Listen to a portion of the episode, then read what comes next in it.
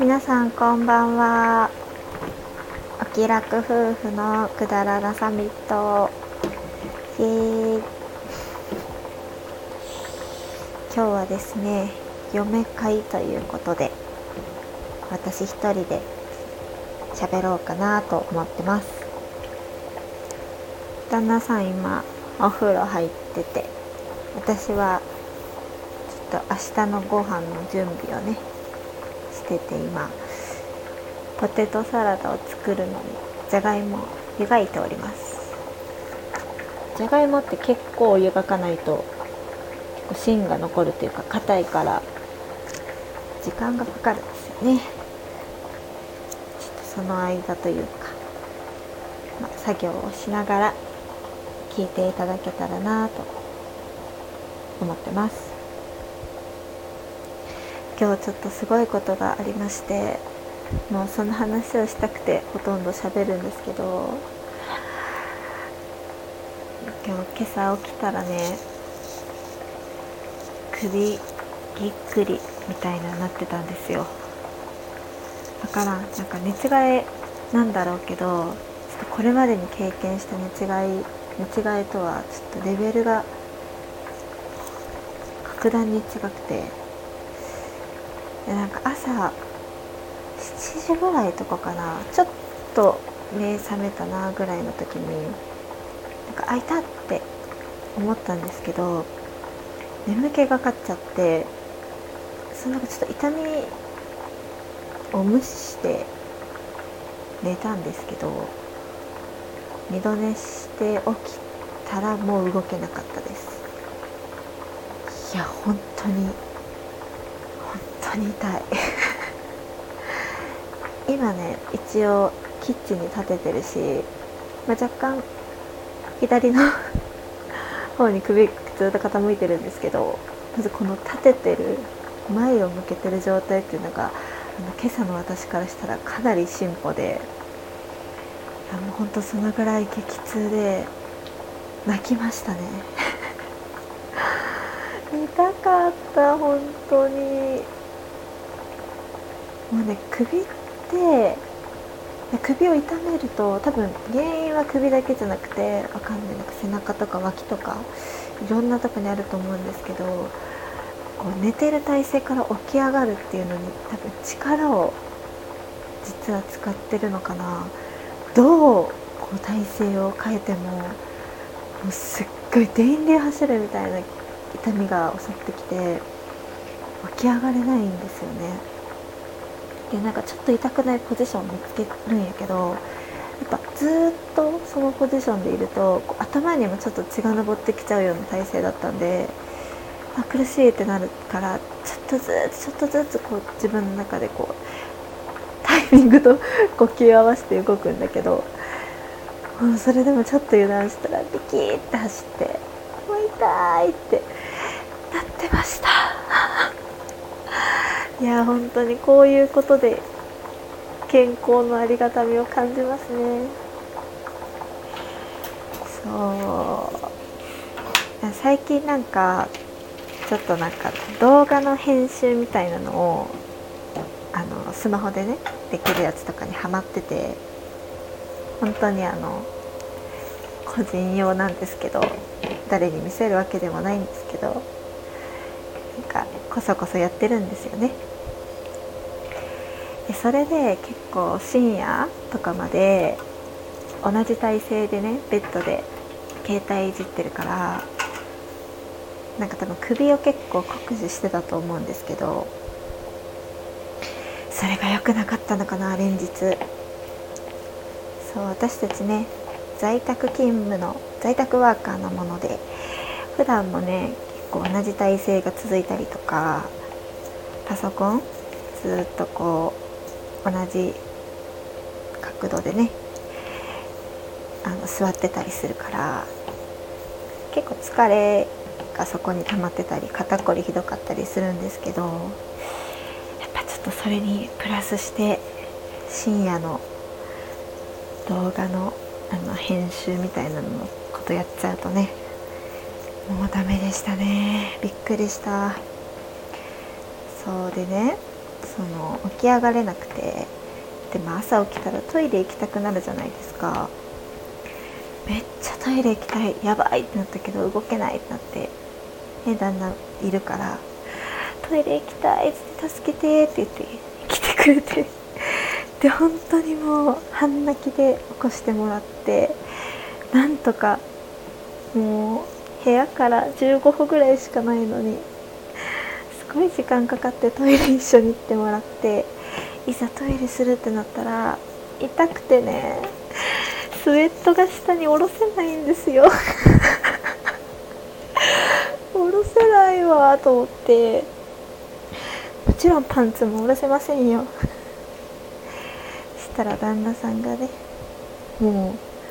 うめちゃくちゃ爆笑しながら「俺こんなんするんか」とか言ってもう楽しんでるんですよね。もう彼の中ではもう今日一面白かったと思うんですけど 大爆笑しながらもものすごく丁寧にねズボンを下ろしていただいてパンツを下ろしてもらって便座座らせてもらって無事トイレできました。いや夫婦っていいなって思いましたよ。なんかそういうところでねこうありがたみを感じるっていうのは悪くないですね。もう向こうは嫌かもだけど。なんやかんやでねこう痛み止め買ってきてもらったりとか湿布買ってきてもらって貼ってもらったりとかまあおかげさまで今はもうじゃがいもをね潰す程度には元気になっておりますよ。皆さんもこういう経験ありますか？でもなんか寝違いは結構みんなあるんじゃないかなそうもう今日この話したかったからもう。特に喋ることないんだけどさ。最近なんかネットフリックスで結構前の作品だと思うんだけど「ニューヨークガールズ・ダイアリー」っていうね女の子3人女の子って言っても私ぐらいだから267ぐらいのある有名なねあの出版社で働いてる3人の女の子のお話、まあ、恋愛もいっぱいあるし仕事でのいろいろもあるし。なんだろう。いろんなその性に関するね。いろんなこうジェンダーレスとか、まあ、レズビアンとか。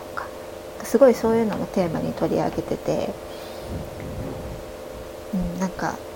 海外ドラマらしいなっていう女の子同士がこうキスしてたりとか付き合う付き合わないとかね。すごいいろんなテーマ本当に女性ならではの悩みとか取り上げてて結構勇気が出たり希望が湧いたり仕事頑張ろうって思えたりするドラマなんですけどね。そのなんかあるシーンの中でえっとね主人公じゃないんだけど、まあ、その3人のうちの1人の子がえっともともとはあの秘書みたいな役割の仕事だったんだけど結構序盤の方にねそれを離れてファッションの部門に行きたいっていうので、まあ、すごい頑張ってて結果まあファッション部門に行けたんだけどファッション部門はファッション部門ですごい厳しくてアシスタントとして本当にもうお使いやらなんやらっていうちょっともう駒遣いレベルの仕事もたくさんしてるけどその子自身にもすごい才覚があってファッションのね。っていうなんかその話の中で何だったかな？あのそうそう。その子が選んだそのお洋服コーディネートを組んだお洋服でモデルさんが紙面を飾る時にその子が全部まあスタイリングしたんだけど、まあ、少し上の上司の人の手柄に、まあ、見え方上ねなるみたいななってしまったみたいな。っていうシーンがあってまあめっちゃわかるわこういうのあるよなって共感してたんやけど。その子迷わずあの私がやりましたって、まあ、その時言わなかったことすごいその子は後悔してて結局そのこの仕事を私がやりましたってちゃんと言ったんやけどでその上司の人も自分がやった手があの自分が挙げたその功績はちゃんと主張しなさい言っててね。あめっちゃいい会社やんと思って。なんか分からん会社によるかもしれんけど私が以前いた会社とかはもう上司が手柄を取るのはもう当たり前でしたからね。どれだけやっても。って思ったけど。そういうドラマですら私はもう感化されやすいんでね。会社の風潮のせいとかにしずにちゃんと自分で自分がやりましたって私言うっていう選択肢すら持ってなかったなと思って、まあ、根本的に私ビビビビりなんでね。すぐ人にいい顔しちゃうんですけど。手柄なんてしょっちゅう取られてるんですけどね。そう。なんかそういうシーン。そんなシーン別にそんなに長く取り上げてるシーンではなかったんだけどそういうところでもちょっと勇気をもらえたりとか考え方を変えてもらえるからすごいあの私は今なんだろうエネルギーになってますね。その海外ドラマが。面白いよね。結構あの度肝抜かれるようなことも多いんだけど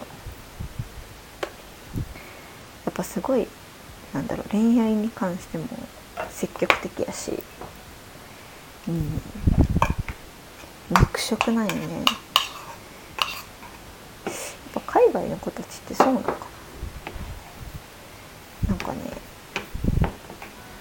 私たちのなんか自分の周りの友達とかと喋る恋愛トーク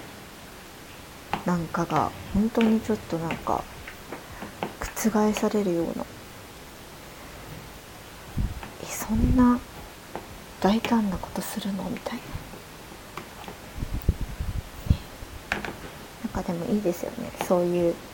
女の子がこう会社とかそのコミュニティとかを変える力を持ってる。うんやっぱ女性は強いなって思えるし。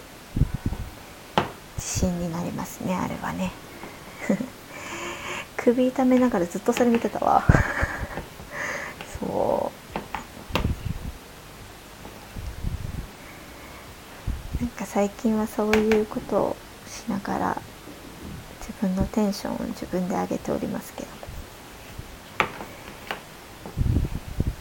皆さんはどうですか？なんかね気になったこととかあやってみようかなって思うこと。難しそうって思っても意外とやれるっていうことが 最近分かったよね。あやってみたら意外とできるやんみたいな。いやそうだから動画の編集とかし YouTube めっちゃ見るんですけどこれめっちゃ大変そうみたいな。それは凝ったりとか本格的な、ね、機材とか編集ソフト使ったりしてる人たちは専門的な技術とかいるしなんだけどまあそれっぽく作るのであればいけるじゃんと思って。でどんどん楽しくなって追求して。私ねあれなんですよ。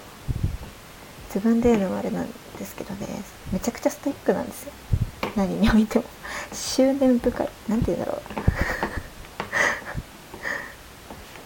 突き詰めないと気が済まないんですよね。そんなことばっかりやってるんで体が答えちゃって。今日